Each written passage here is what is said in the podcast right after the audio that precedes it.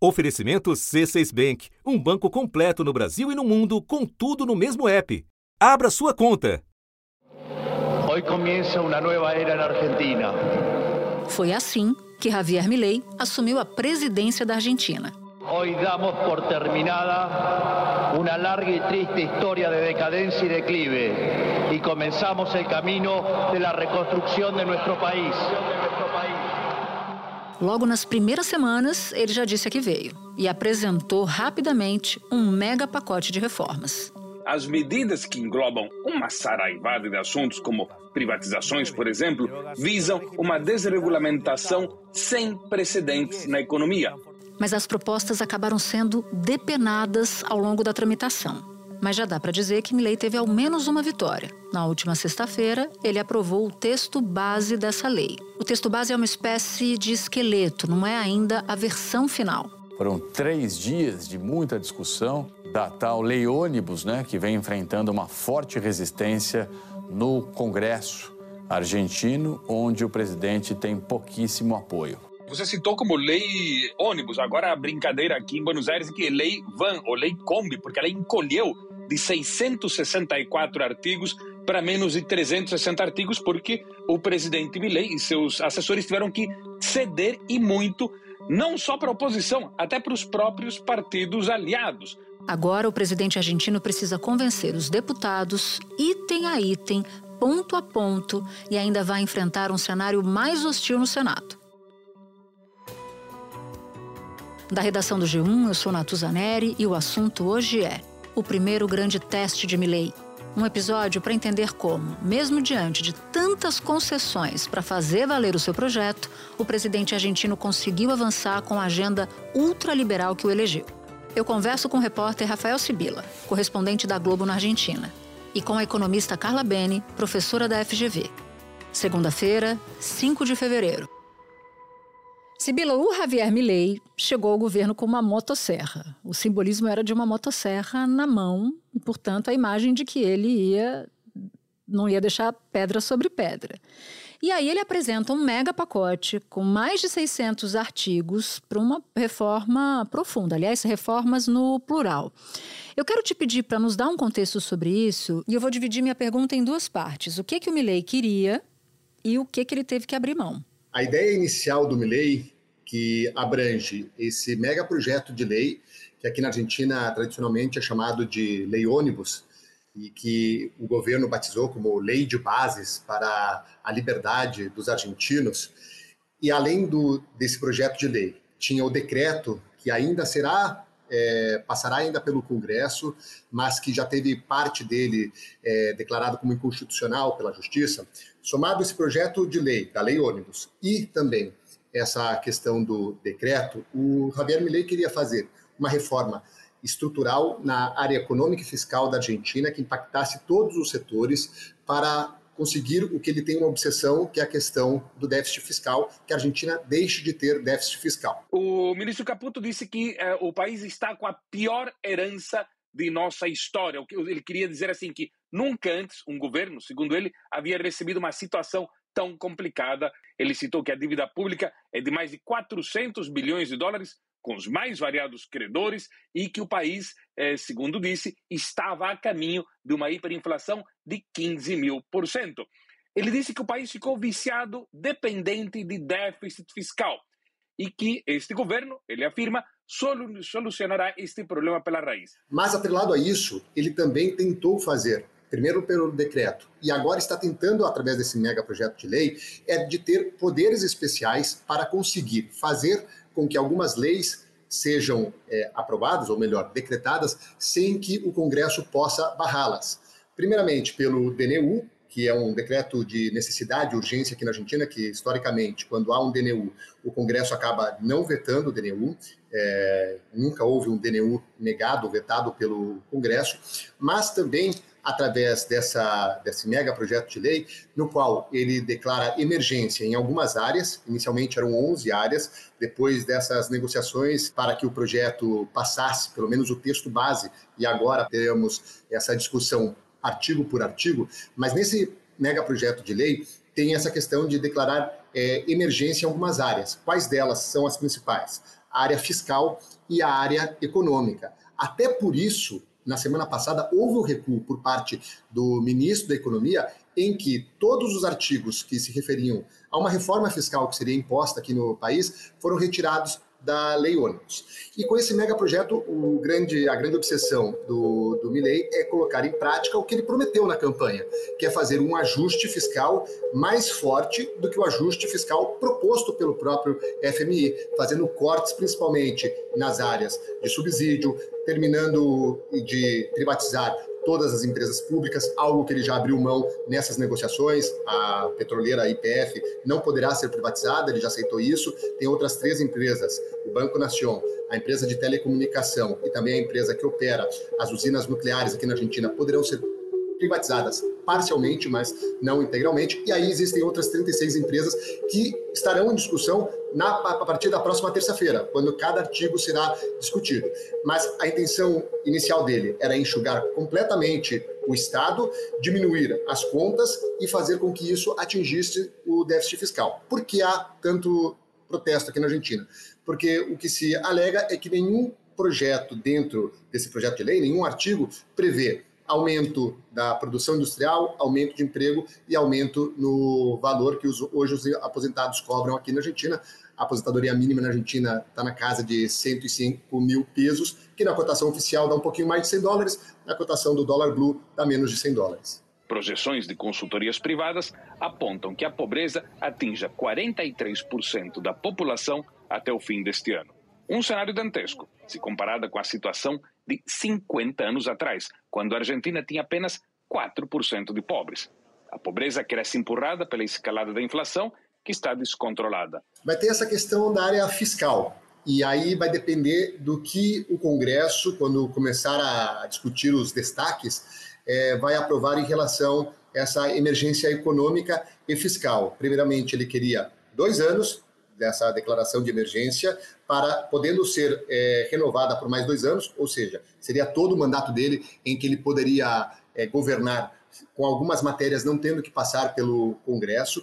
E nessa área fiscal, há questões muito importantes que aí ele vai ter que negociar agora, mas que ele já queria implementar. E aí a gente está falando da questão dos ajustes é, das aposentadorias aqui na, na Argentina, é, também ele teve que abrir mão em algumas questões da área ambiental, porque nessa questão de tratar a Argentina como uma empresa e tentar, entre aspas, conseguir o lucro máximo e que o país seja produtivo, e o Milley fala que é proibido proibir, em que a Argentina estava se abrindo para o mundo sem proteger a sua economia local. E também se querendo colocar como um grande exportador, sem também pensar não abastecimento local. Isso ficou claro em relação ao preço da carne. Quando hoje não se tem mais o controle do preço da, da carne, no qual foi usada essa medida diversas vezes na Argentina para tentar conter a inflação, mas quando hoje já não há mais esse controle, a, o, o, exportador de carne ele pode querer vender apenas no preço do mercado internacional. Se o mercado interno não pagar o mesmo que o mercado externo, o internacional paga, você poderá provocar um desabastecimento. As vendas dos frigoríficos aos açougues caiu 50% e os açougues estão vendendo 30% menos a seus clientes.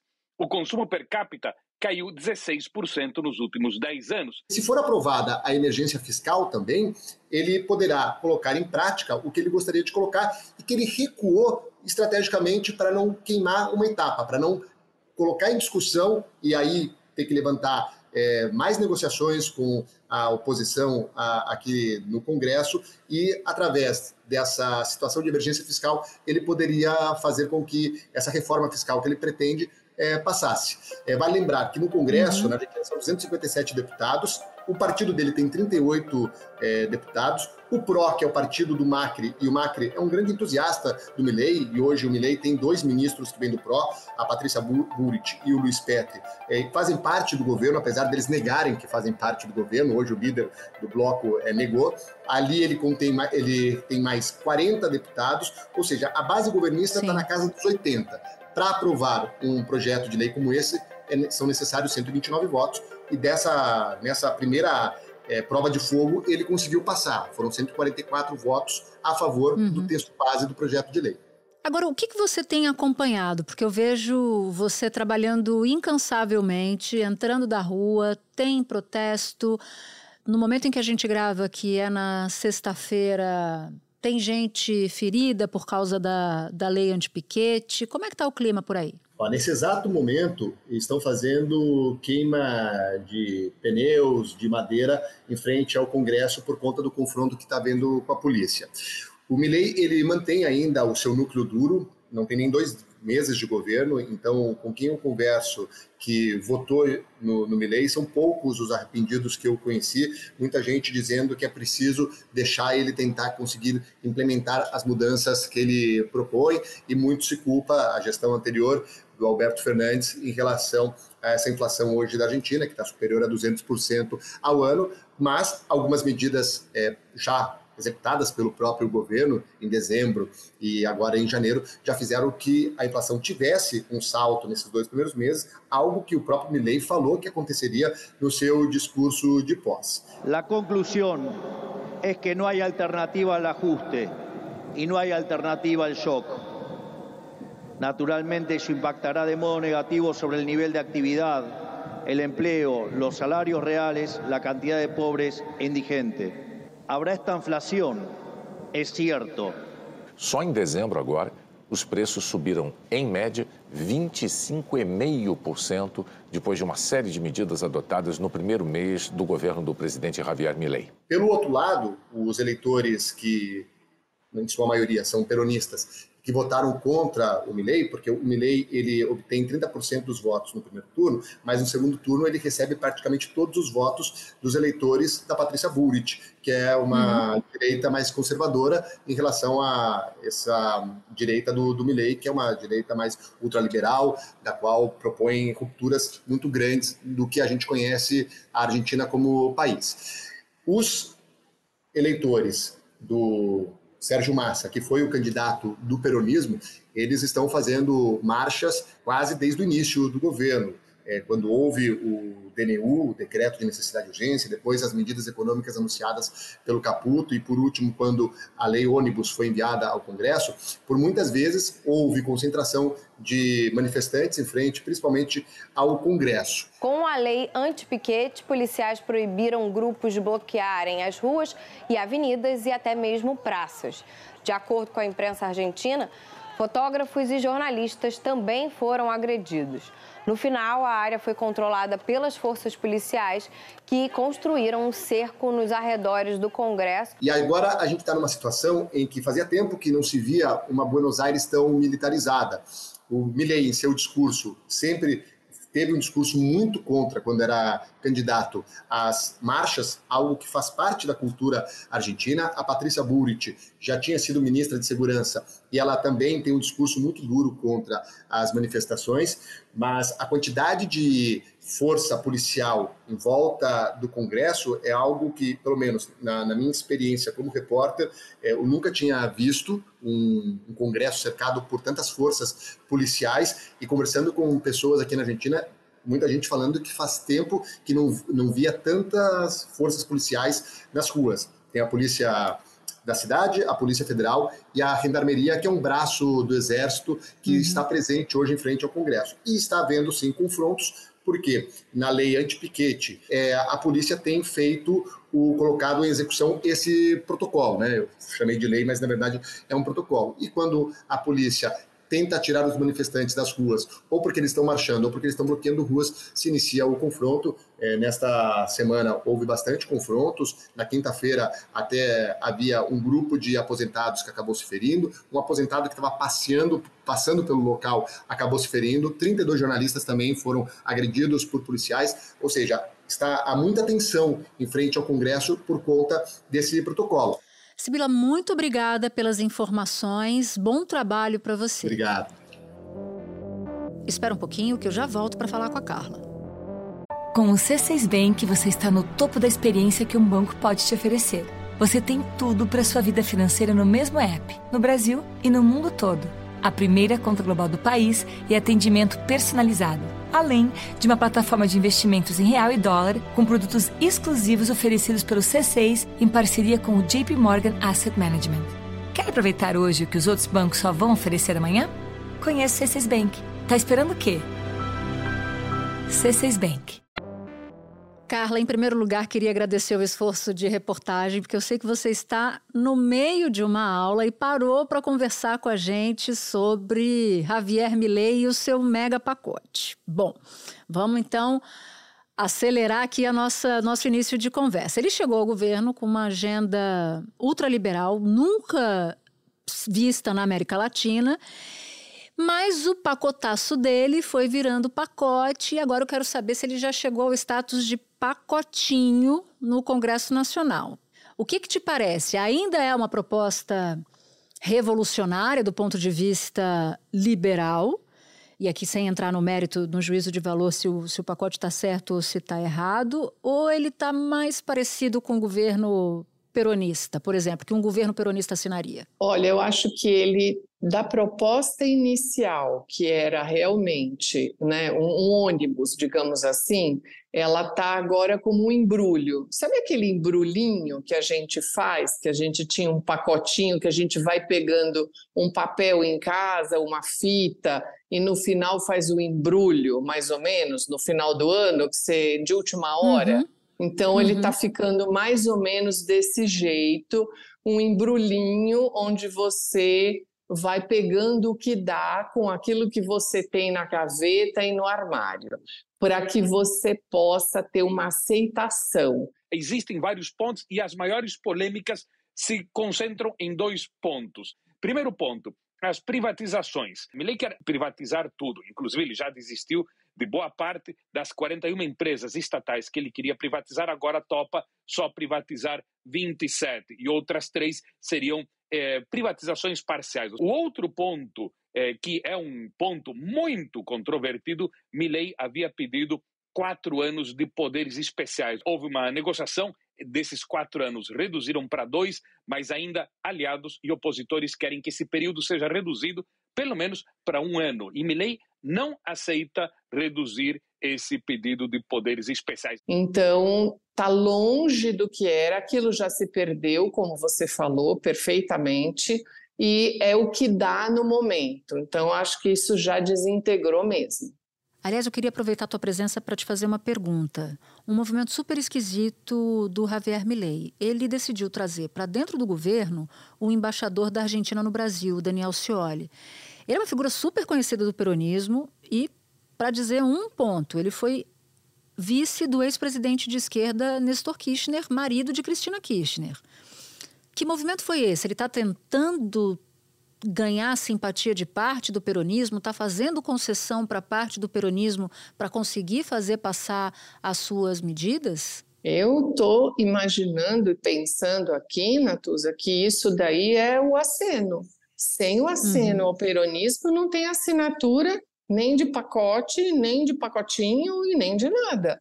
Então, o, assina, o, o aceno ele vai ter que vir e vai ter que vir forte, com concessões, com abraços, com cargos, né? Porque sem cargo não tem acordo e sem grandes negociações aí e isso daí sem poder você não fecha acordo nenhum. A Câmara de Deputados votou esse ex pacotaço, 144 votos a favor, 109 deputados votaram contra, zero parlamentares se abstiveram. O parlamento faz um break, durante o fim de semana e retomam os trabalhos na terça-feira. Eles retomariam a sessão para ir votar artigo por artigo. Então, esse sim que vai ser o grande teste. A pergunta que eu quero te fazer agora é se já é possível dizer se a economia argentina está no caminho certo ou no caminho errado, ou se ainda é cedo para fazer esse tipo de constatação.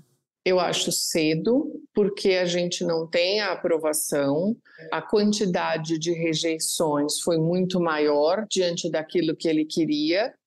É, eu acho que o Milley perdeu uma grande oportunidade sob a ótica econômica de apresentar em, no Fórum Econômico Mundial qual era ou qual seria né, o plano econômico dele, porque no lugar de ficar falando sobre teoria da conspiração ele deveria ter apresentado para os grandes investidores, porque ele precisa de investimento.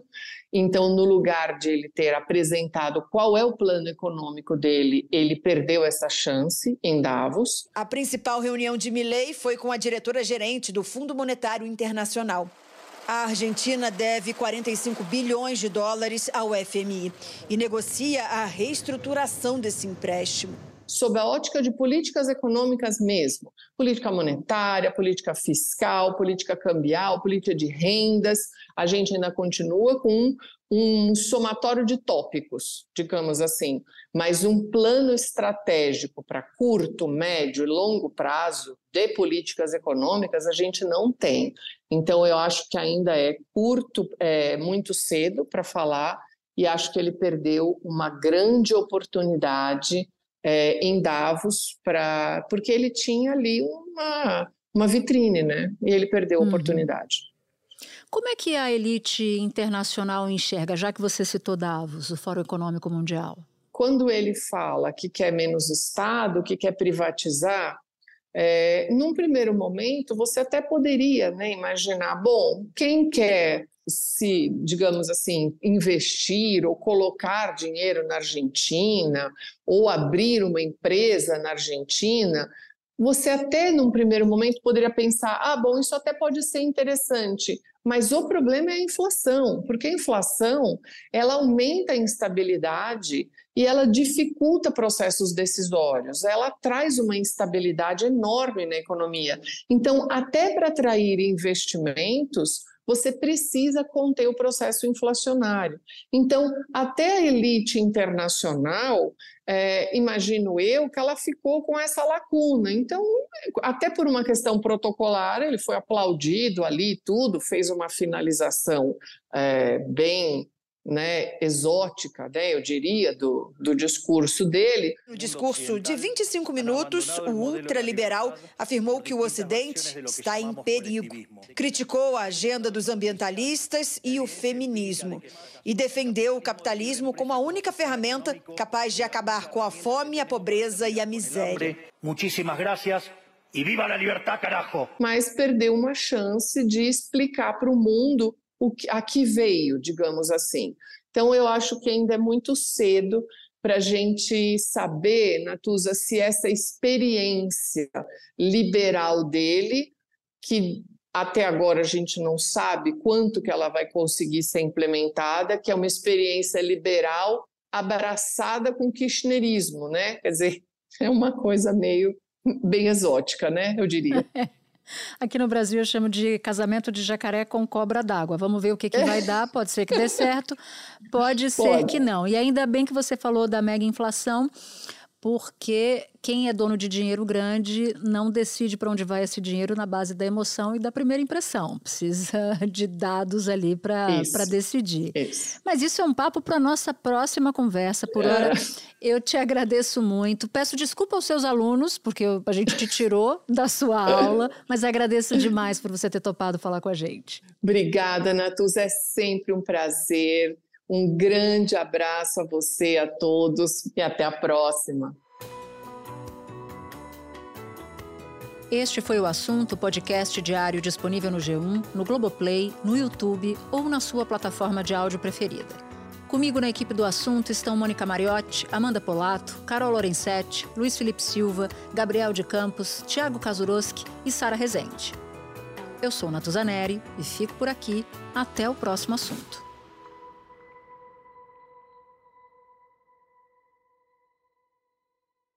Você no topo da experiência financeira que um banco pode oferecer.